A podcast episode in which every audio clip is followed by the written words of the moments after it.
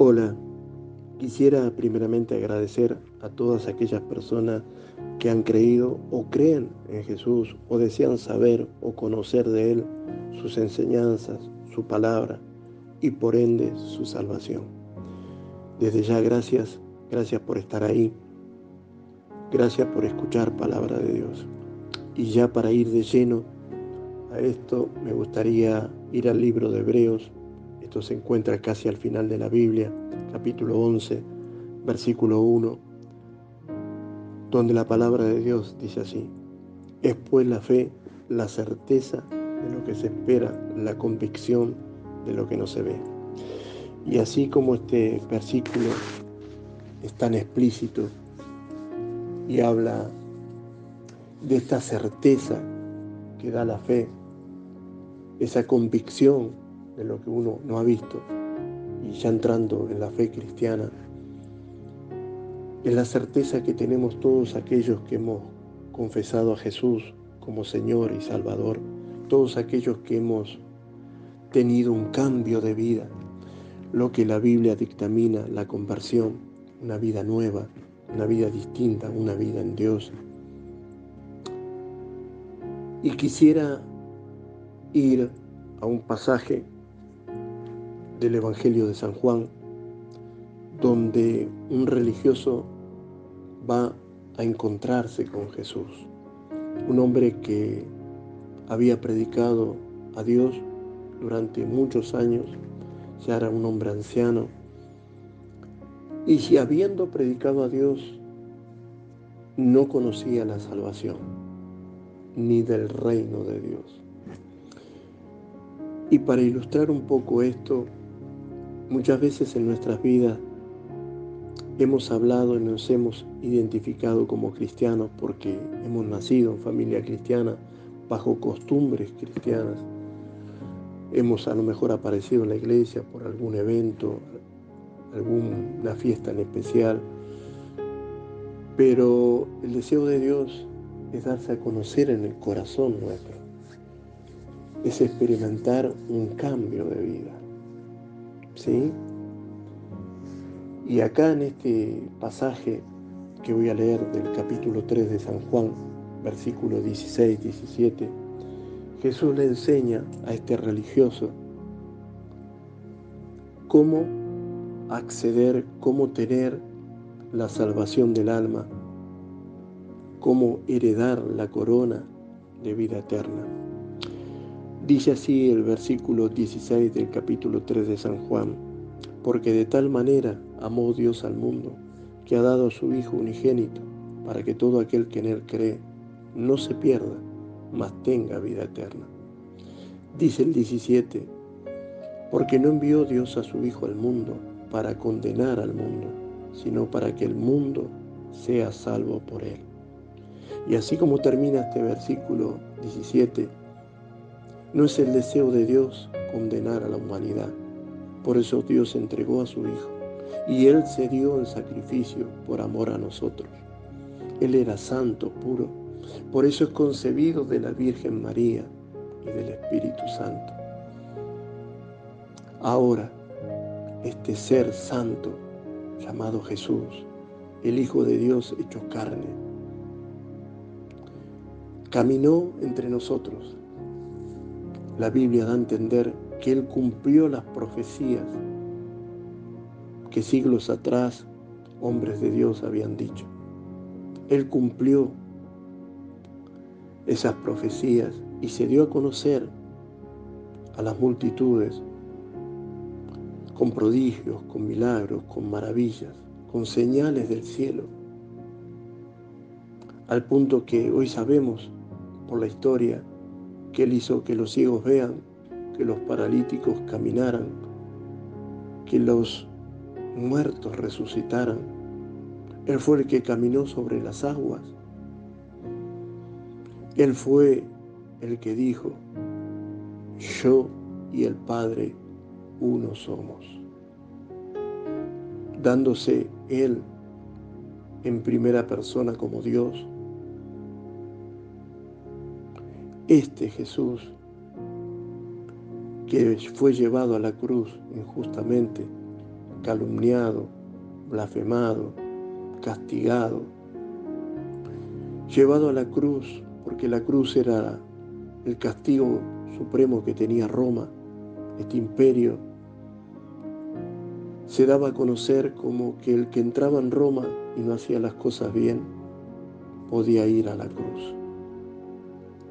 Y así fue llevado el Hijo de Dios a la cruz, Jesús, con ese gran propósito de redimir a la humanidad, porque en ese fue el sacrificio perfecto.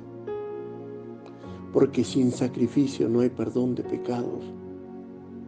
El pueblo de Dios sacrificaba animales anualmente, miles de animales, en perdón de pecados. Por eso muchas veces escuchamos y se lee en la palabra de Dios el Cordero de Dios que quita el pecado del mundo. Así había dictaminado Dios que sin sacrificio no había perdón de pecados. Pero aquí en este pasaje de este Evangelio de San Juan capítulo 3, vemos que Jesús usa este término amó. Y a mí siempre me llamó la atención por qué hablaba en término pasado, cuando los cristianos sabemos que Dios nos ama en un presente, ¿sí? que Dios tiene amor infinito hacia nosotros, por eso dio a su Hijo. Pero Jesús está hablando acá y diciendo porque de tal manera amó Dios al mundo, dando a entender que en Él había sido entregado todo el amor de Dios. Todo el amor de Dios se llama Jesús. La salvación, la vida eterna viene a través de Él, de ese sacrificio perfecto, de ese derramamiento de sangre, porque en Él no había pecado. Él cargó con nuestros pecados. Él cargó con nuestras faltas, con nuestra desobediencia, con nuestra rebeldía, con nuestra vida independiente a Dios. Y dice que llegó hasta la muerte y muerte de cruz. Así está escrito. Pero quiero alentarte, quiero decirte que escrito está en la Biblia que la fe viene por el oír y el oír por la palabra de Dios. Tú a medida que escuchas, a medida que lees la palabra de Dios, tu fe va creciendo. Y si eres nuevo, me gustaría aconsejarte que leyeras los evangelios, cualquiera de ellos, Mateo, Lucas, Marcos, San Juan, cualquiera de ellos te va a abrir el entendimiento. Dios se va a revelar a tu corazón para que tú tengas la nueva vida que Dios desea, para que puedas experimentar ese cambio, lo que es la conversión, así llamada. En esta vida nueva, tu mirar al mundo va a ser distinto. Tu corazón no va a padecer esas angustias y esas tristezas, esos desazones, esas frustraciones. No va a tener esa presión, ansiedad que genera a veces el sistema, el vivir de cada día. Con Jesús vas a tener respuesta. Yo lo confieso, yo lo declaro, lo vivo en lo personal. Con Jesús vas a tener solución a todo problema. Pero es necesario conocerle, es necesario abrir nuestro corazón y confesarle como Señor y Salvador. Porque todos poseemos un libre albedrío, el cual Dios otorgó, el cual Dios no se mete, porque es una decisión personal el creer en su Hijo, en creer en Jesús como Salvador. Y yo te invito en este día a que tú puedas experimentar este cambio, que puedas experimentar la salvación de tu alma, que puedas sentir el gozo y la plenitud de creer en Dios. Así que me gustaría que ahí donde te encuentras puedas cerrar tus ojos, puedas poner tu mano en el corazón y puedas decirle, Señor Jesús, repite conmigo por favor, Señor Jesús, te confieso como mi Señor, como mi Salvador. Señor, anota mi nombre en el libro de la vida. Yo te doy gracias por tu salvación. Yo creo en tu palabra. Yo creo que en esa cruz tenía que haber estado yo. Gracias Señor por la salvación. Gracias por la fe en ti. Gracias Jesús. Amén. Estas sencillas palabras hechas de corazón te hacen hijo de Dios. Estas simples palabras donde tú confiesas al Señor como Salvador, donde tú le dices, Señor, yo era merecedor de esa cruz. Estas simples palabras te otorgan una vida nueva. Ahora tienes que alimentar tu fe, porque la fe viene por el oír y el oír por la palabra de Dios. Alimenta tu fe, escucha palabra de Dios, lee los evangelios.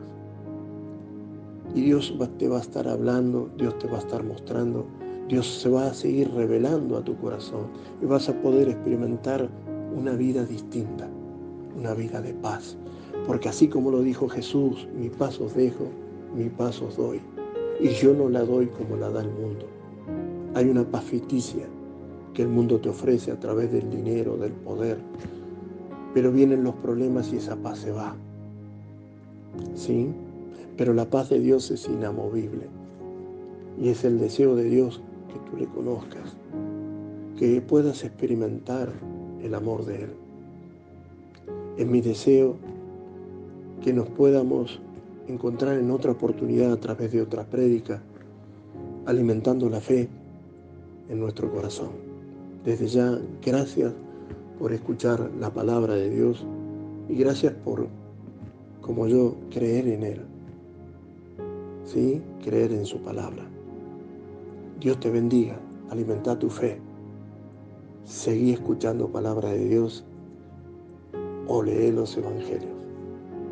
Dale lugar a Dios en tu vida, porque el primer mandamiento es amar a Dios por sobre todas las cosas. Dios te bendiga.